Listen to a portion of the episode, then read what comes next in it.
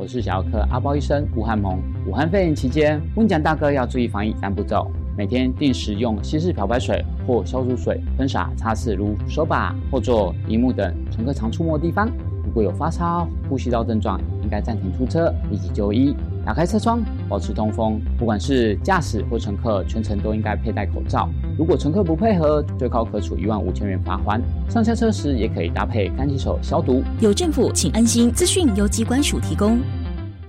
大自然的声音我喜欢，鸟叫声、蝉鸣声、海浪声、风吹声。哇！教育电台最夯的暑期活动——环境教育儿童广播营开跑喽！有趣的环境教育课程，加上实地参访，还有最新奇的广播体验，让教育电台带你一起生动暑假吧！即日起开始报名，每场次只有限量三十个名额。暑假后升国小五六年级的小朋友，赶快报名参加！详细资讯请上教育电台官网查询。台北最有趣的嘉年华，城南有意思，老雷公棍庆端午。有展览、儿童剧、市集、城市导览、疗愈音乐团体，更有城南首创的儿童街道游乐场。六月二十五号到二十八号，欢迎大小朋友到此一游，看看什么最有意思。文化总会官网更多城南有意思。大家好，我们是 The Wanted 寻人启事。您现在收听的是国立教育广播电台。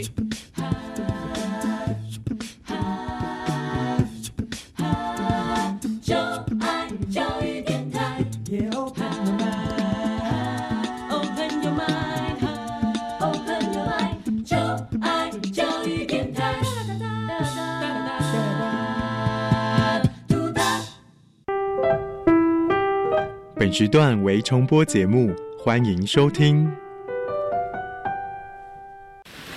为什么海水是咸的？好奇。原来彩虹不只有七种颜色。观察。我对于气候变迁的议题很感兴趣，想要多多了解。探索。我想发明一种可以让我自动上课的机器人。创意。小发现，小发现，小发现，小发现，小发现，小发现，大科学。小猪姐姐制作主持。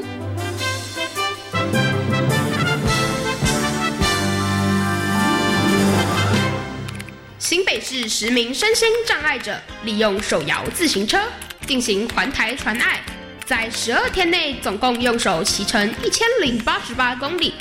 完成台湾四个极点打卡，期间历经日晒雨淋、爆胎落连，还在风雨中挑战有“魔鬼路段”之称的圣卡上坡道。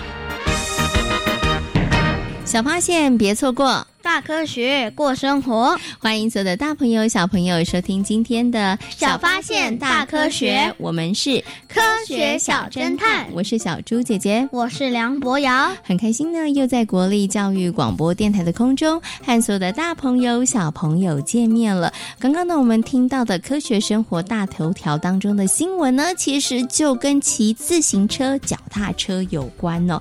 请问一下博瑶，你会不会骑自行车？会，嗯，喜欢吗？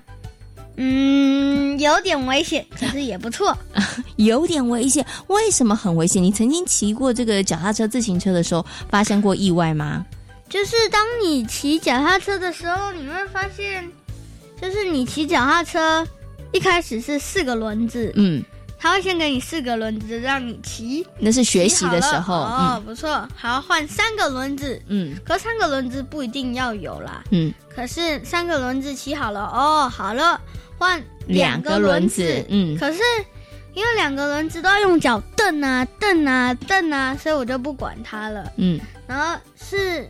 最后我换成两个轮子加链子，就是用脚踩的时候，我就一直跌倒，一直跌倒，一直跌倒，因为没有人支撑。就是，然后有一天有个北北，就是爸爸在教我的时候，有个北北路过就教我技巧，嗯然后我就学会了。哦可在那之前，我还摔倒到手肘有点流血。哦，所以你曾经有过学骑脚踏车不太好的经验，所以呢，你会有一点小小的阴影就是了啦哈。但是现在骑车很 OK 了吧？现在不会跌倒了吧？嗯，不会不会，嗯可是已经没有在骑了，因为现在比较没有时间，已经三年没骑啦。啊，那你要赶快再找时间骑一下喽。因为呢，小猪姐姐知道有很多的小朋友很喜欢骑脚踏车哦。那骑脚踏车呢，除了是休闲娱乐之外呢，有很多大朋友呢拿脚踏车来通勤，当成是交通工具，其实也是很好的哦。因为呢，它非常非常的环保哦。在我们生活当中呢，常常都会看到脚踏车哦。所以呢，在今天节目当中呢，我们就要跟大家好好来谈谈自行车、脚踏车。那么也要从这个脚踏车呢来谈谈科学原理哦。那脚踏车是怎么来的呢？博洋，你猜猜看它是怎么来的呢？是不是有一个人不想走路，所以发明了脚踏车？我不知道哎、嗯，应该是有人误打误撞吧。就是莫名其妙的情况下就发明了脚踏车。嗯，哎，那到底是不是这样？还是像小猪姐姐说的，有人不想走路，所以发明了脚踏车呢？接下来呢，就邀请科学侦查团来帮我们深入调查一下哦。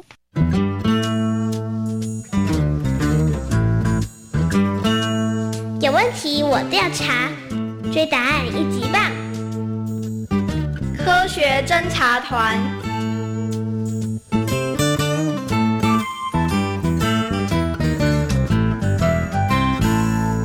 一七九零年，法国人西夫拉克伯爵发明了世界上最早的脚踏车。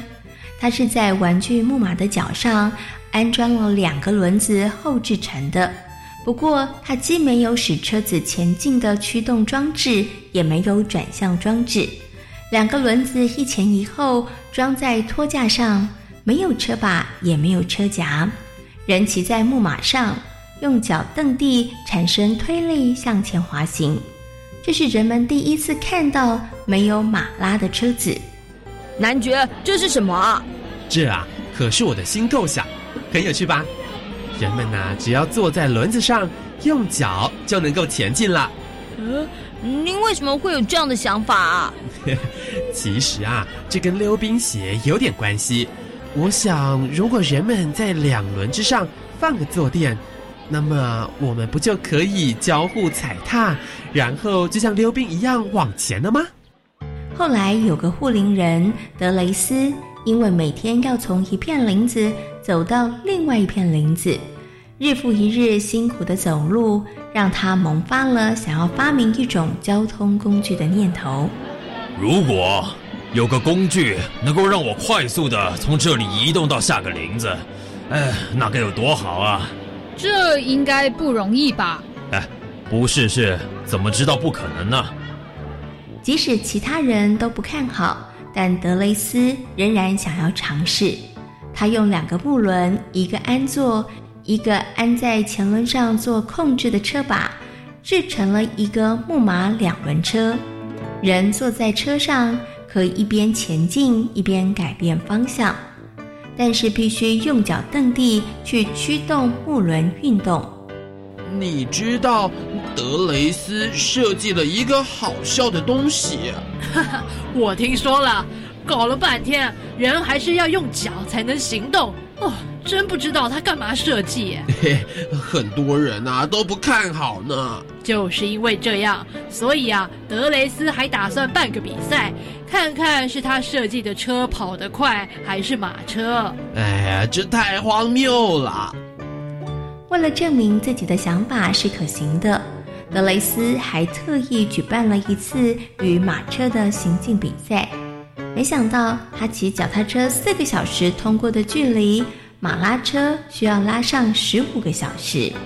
哎，没想到德雷斯的发明还真的派上用场了。对啊，是我们低估了。也许我们也该试试这种车子吧。我想啊，再过不久，那种车子应该啊会被大量制作吧。从那场比赛之后，德雷斯的两轮车受到了瞩目，但却没有一个厂商愿意生产和出售这种脚踏车。直到一八三零年，法国政府决定尝试改进德雷斯的脚踏车，以作为邮差的交通工具。于是，世界上第一批为人们生活服务的脚踏车出现了。呃，那是什么啊？听说啊，叫做脚踏车。哎，你知道吗？以后啊，我们都要骑脚踏车送信件了。真的吗？嗯，有了它，送信的速度可以比较快吗？我想应该会吧，最起码比两条腿快。一八三九年，麦克米伦发明了一种机械自行车。自行车的后轮通过连接到踏板上的曲柄驱动，同时麦克米伦又将木质脚踏车改为铁质脚踏车。骑车的人只要用两脚踩动两根长杠杆，使车子行动，两脚不用再踏地。有了自行车之后，人们可以以步行更快的速度到达目的地。有了脚踏车后，想去哪里变得更容易了。对啊，现在也有越来越多人喜欢骑脚踏车呢。一八六一年，一个叫做布鲁内尔的法国人，把他的自行车带到了马车匠人那里去修理。而工匠的儿子欧尼斯特看到那辆车之后，让他有了新的想法。如果在前轮上装一个曲柄，并能够踏着转动的话，一定能够让车子前进的速度更好。真的吗？也许可以试试看哦。一八八五年，英国人斯塔利发明了链条传动的自行车。这种自行车用链条把踏板和轮子连接起来，同时他还把前后轮子的大小设计成一样。经过了斯塔利的改进，自行车变得安全可靠，而且效率大大的提升了。哇，车子好骑多了！对啊，而且我觉得速度好快啊。下回我们可以一块骑车出去玩，没问题。现在喜欢骑车的人越来越多了。嗯，当然喽。因为斯塔利的关系，自行车的效率大幅提升，也以很快的时间在欧洲普及开来。一八八八年，苏格兰人邓洛普又发明了内充空气的车胎。在这之前，自行车用的轮子都是木轮或者是实心胶轮。你来的刚好，帮我看看我的新点子啊！是什么啊？那自行车的轮子都是木轮或实心胶轮，我觉得太重了，所以想做一点改变。我从橡胶水管得到了灵感。啊？你打算怎么做啊？有一天。我在公园用橡胶水管浇花时受到启发，所以呢，我就发明了充气内胎的车轮。经过我的实验，自行车的性能得到了大幅的改善哦。哦，真的吗？哎，我也想骑骑看。没问题。邓洛普的改革让自行车的跳跃性大大的提升，骑起来既舒服也省力，也让自行车进入到了普及的时代。脚踏车的费用不仅比车子便宜，同时也不会制造污染，因此成为了全世界人们用的最多也最实用的交通工具。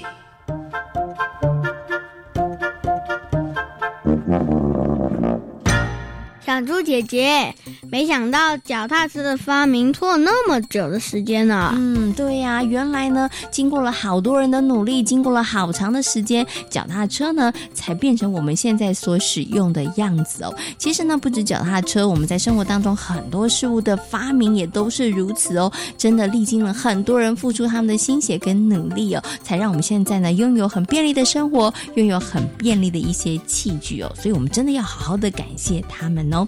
那么在今天节目当中。呢，呃，跟大家呢谈到了脚踏车，对不对？我们在骑脚踏车、自行车的时候，有一个很重要的观念，就是大家不停不停，一直一直一直往前踩哦。可是大家有没有想过，为什么呢？你在不停的往前踩的过程当中，自行车它就可以往前移动了呢？其实这跟齿轮有一点点关系哦。所以呢，在今天的科学库档案的单元当中呢，就为所有的大朋友、小朋友邀请到了周志伟老师、究吉老师呢，来到节目当中哦，跟所有的大朋友、小朋友呢，好好来介绍齿轮的作用，也跟大家来分享一下，在我们生活当中，除了自行车之外呢，其实还有哪些事物，它其实也运用到了齿轮呢？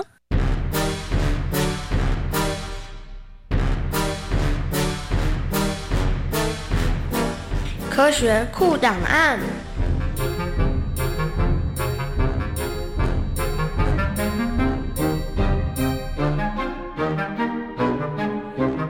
呢，在我们节目当中要进行的单元是科学库档案。今天的科学库档案呢，同样的为大家邀请到了运动高手，我们的周志伟老师、菊菊老师。Hello，菊菊老师，你好。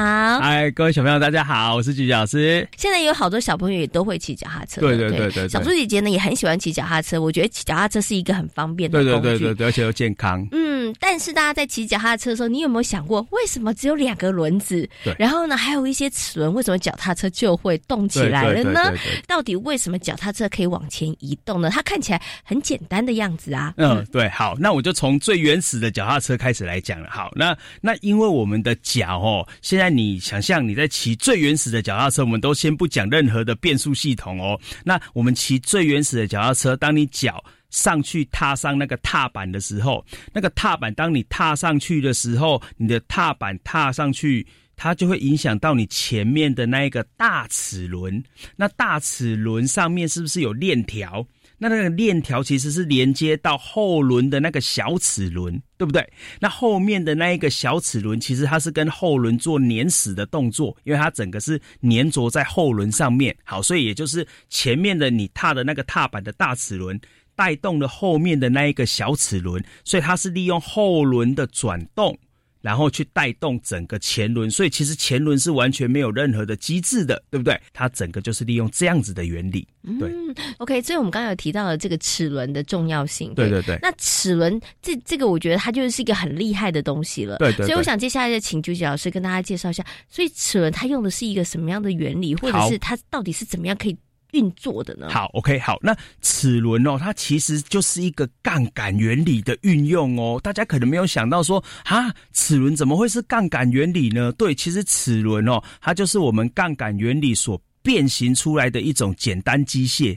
那所以齿轮它把两颗齿轮嘎在一起的时候，它其实就是利用施力，还是跟我们之前所讲到的施力、抗力，然后还有支点一样，然后所以它就是一个我们前面所讲过的杠杆原理的变形。那它可能会有大有小，那借由大齿轮、小齿轮，然后它们之间的互动、互相转合，那可能会有大配小、小配大，然后因此就去做力的放大，或者甚至是力的缩小，这样子来搭配做组合，那这样子达到我们的目的。原来齿轮是跟杠杆原理有关、哦，对没有错没有错然后呢，这时候小朋友赶快想到杠杆原理，我们提到有什么？有施力、有抗力跟支点，对不对对？对对对对菊吉老师，我有问题。好那请问一下，支点在哪里啊？看齿轮的支点在哪里呀、问的太好了哇！这个题可能会考到说，不仅是学生，还会考到老师哦。好，齿轮，现在我把两个齿轮嘎在一起，对不对？那两个齿轮在动的时候，什么地方是不动的？就是两个两个齿轮卡住的地方是不动的，对，没有错，所以就是那个地方是支点。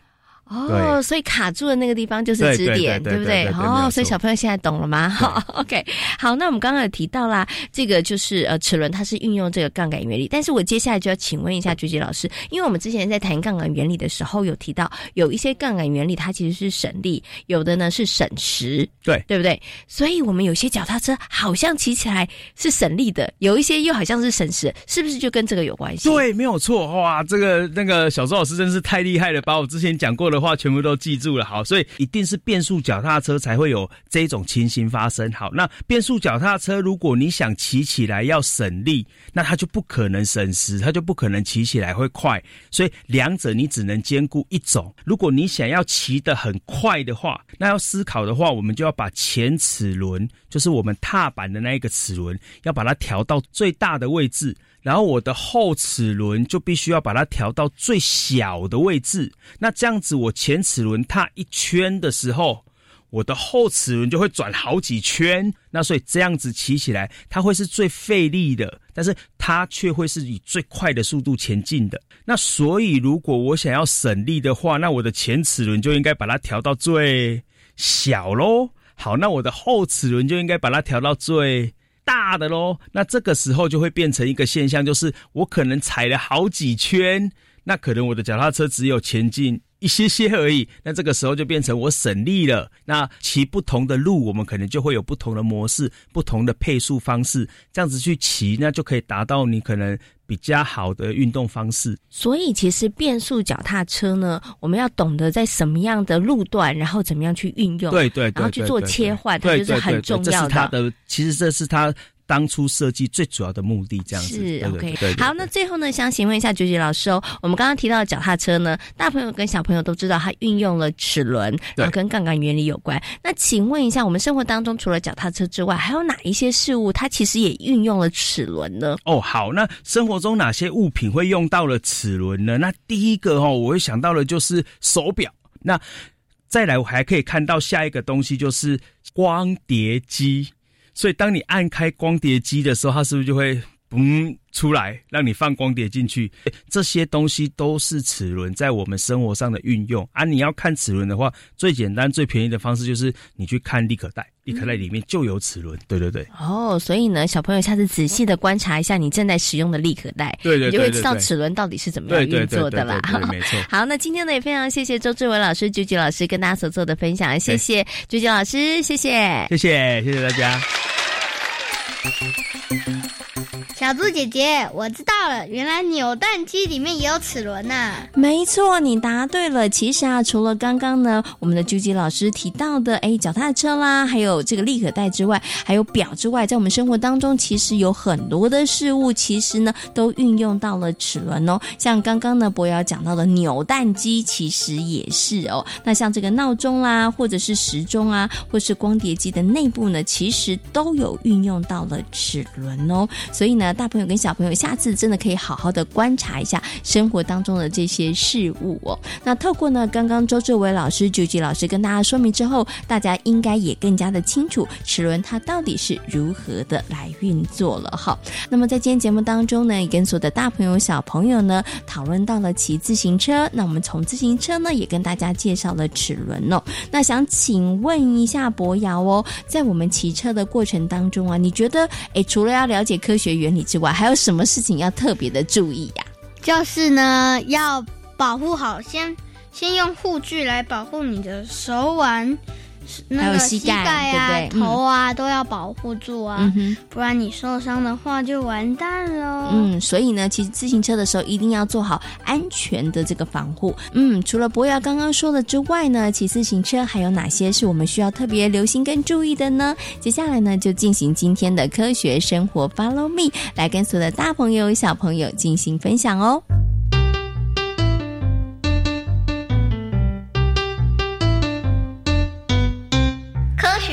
活，Follow me。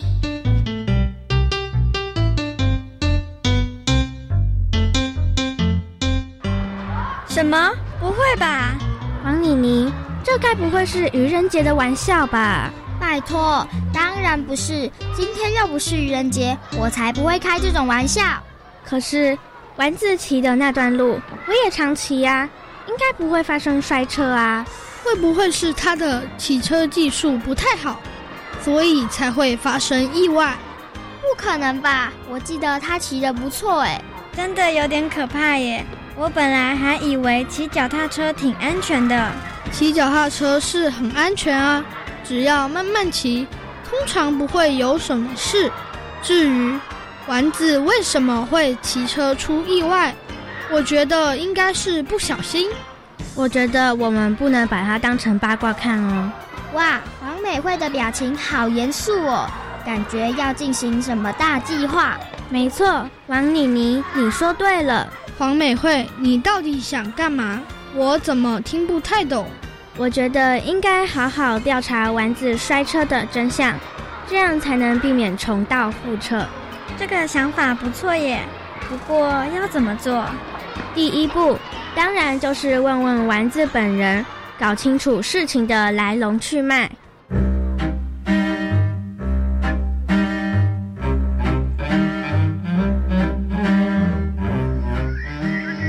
杜老师，我们今天为什么要在户外上课？不会是要我们辨别鸟叫声吧？王妮妮，那是之后的课程。今天呐、我要教大家怎么安全的骑自行车。老师，是因为丸子的关系吗？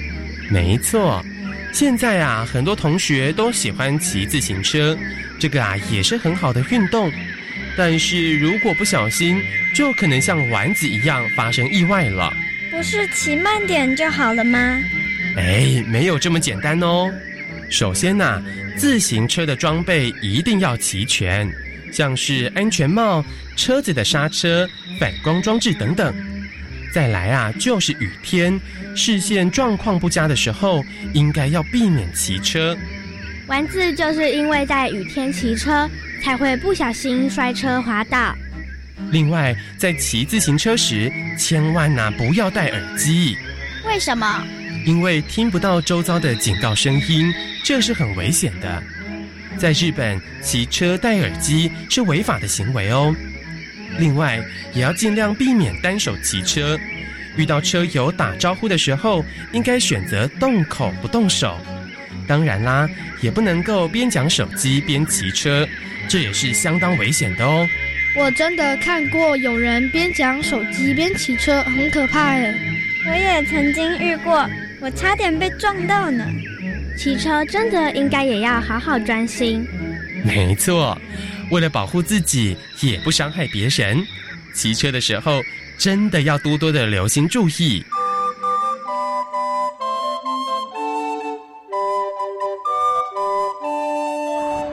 等等，黄美惠，你要一起去骑脚踏车吗？没错，可是你看起来好像好像好像有点奇怪，会吗？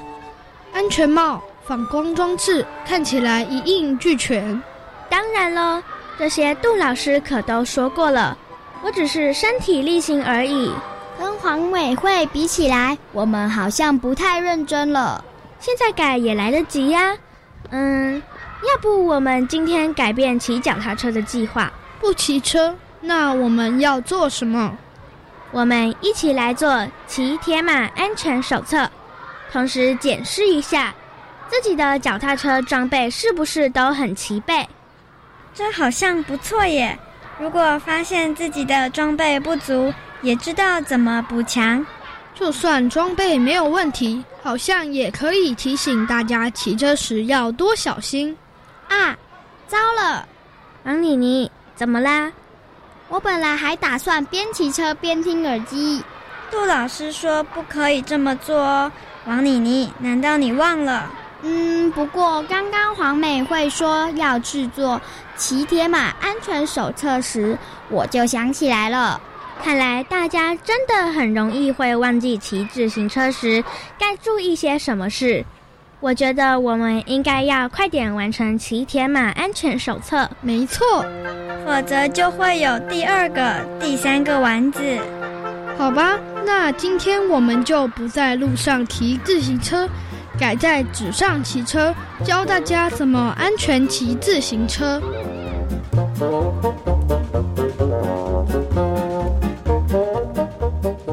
在今天小发现大科学的节目当中，跟所有的大朋友、小朋友讨论到的科学原理就是齿轮。